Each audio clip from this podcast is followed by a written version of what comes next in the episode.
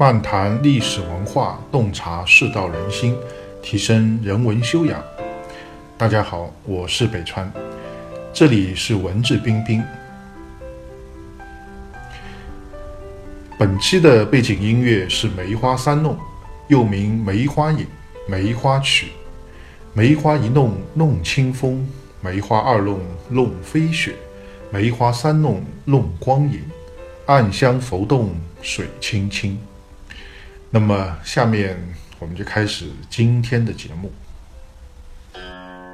这两年呢，王阳明特别的火热，在全国。那么提起王阳明呢，大家印象最深的呢，就是他的心学流传后世数百年，影响了很多人。那么包括呢，他的一生呢也很传奇，可以说是文武全才吧，既能治理地方，又能领兵打仗。一生当中呢，还平定过一场的叛乱，可以说非常卓越的军事才干，平定了一场叛乱。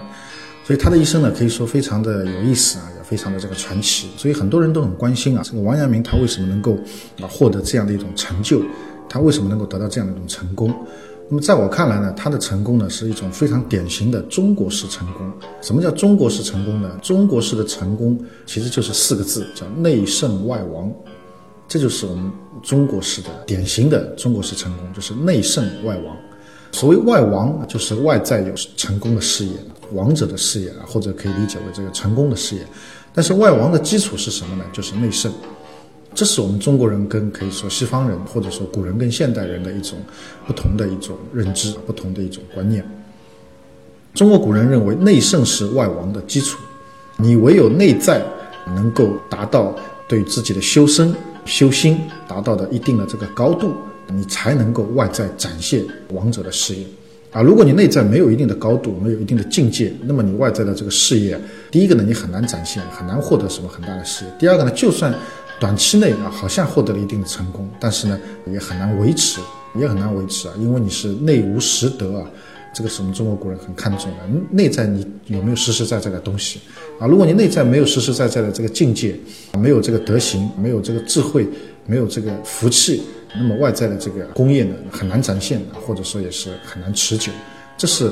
我们可以说现代人的一个误区啊，那大家总是好像觉得这个我们一味的追求这个外王，一味的追求外在的这个事业的成功，但是呢，大家很少去注意到，或者根本不知道说外王的根源在于内生啊，外王的根源在于内生，就像做股票一样的，很多人很喜欢去追捧一些所谓的概念股，其实没有什么实际的业绩支撑，这么被炒上去的这些股，但这些股其实往往都是风光一时啊，那最后呢会害人不浅啊，但是呢，真正公司有业绩的、有支撑的啊，有这个成长潜力的这些股票，它可能看上去不会那么的这个所谓的这个轰轰烈烈或者很风光，但是呢，它能够维持一个长线的一个啊走好啊这样的一种趋势，可以一直啊在很长时间里面啊保持一个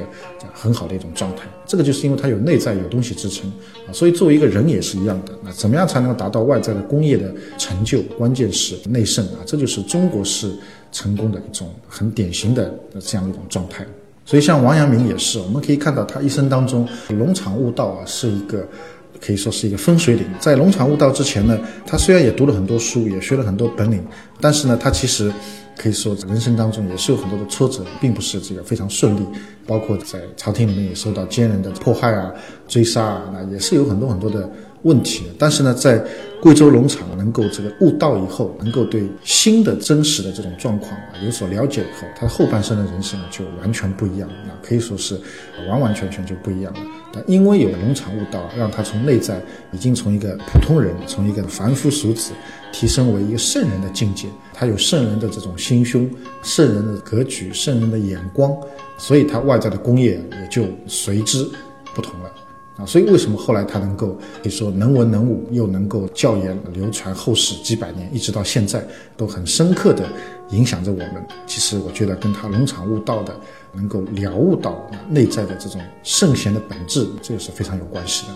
所以，其实，在当今这个时代，那我们大家都很向往外在的成功啊，都在追求这个外王。但是，真正外王的基础在于内圣。